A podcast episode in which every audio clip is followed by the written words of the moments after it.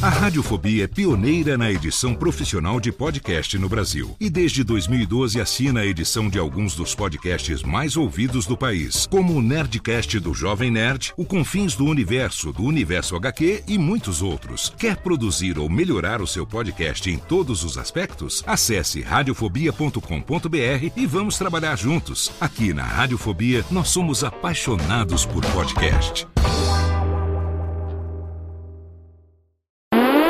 Agora, no Radiofobia, o melhor humor do rádio.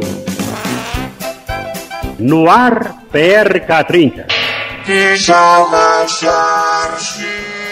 Pânico. Programa Paulo Jalasca. O Rei Tardado. Os sobrinhos do Ataíde. Já sei, vou chamar o Homem Cueca. E aí, peixe? Café com bobagem. A radiofobia. Café com Bobagem ensina vocês as verdadeiras aulas de inglês. Hello, bananas, aqui estou, mestre Siciliano, meu aluno Paraíba entrando pelo cano e as dúvidas de inglês se acabando. Sim, é o Pobral do inglês. Eu não estou aprendendo nada com o senhor, mestre. E a palavra chicken não seria galinha, mestre? Ora, Quero comer um mess chicken, um bob chicken. não, Paraíba, nada de galinha. Na verdade, chicken é uma escolha de bom gosto que algumas pessoas fazem.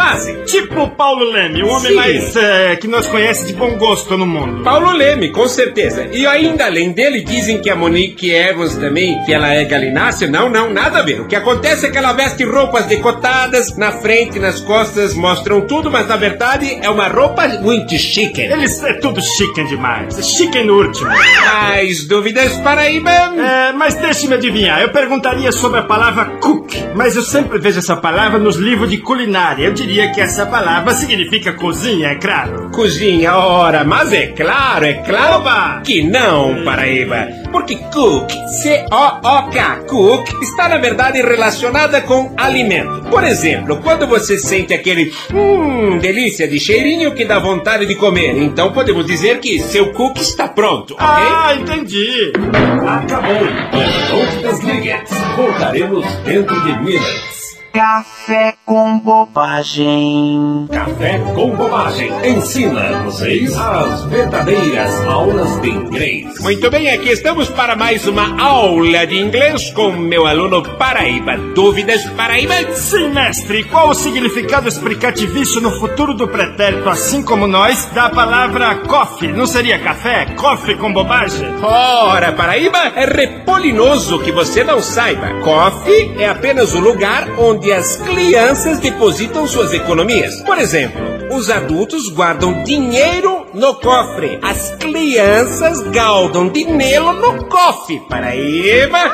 Sim, mestre. E o que significa a palavra cigarrete? É cigarrete mesmo? Eu vou acender meu cigarrete? É, muita gente confunde a palavra cigarette com cigarro, Paraíba. Qual a pronúncia do cara? Cigarette. É, mas ao contrário do que todos pensam, esta expressão é, na verdade, uma questão de direção, Paraíba. Como assim, mestre? Por exemplo, você está dirigindo um táxi e me pergunta, e Eu não sei, agora? eu só dirijo lotação, o senhor tá me confundindo. Eu tô dirigindo lotação, aí eu pergunto. É, entra à direita ou entra à esquerda? Você pergunta. Sim, entra à direita ou entra à esquerda? E eu respondo, nenhum dos dois, amigo. Por favor, cigarette. Acabou. Não desligue.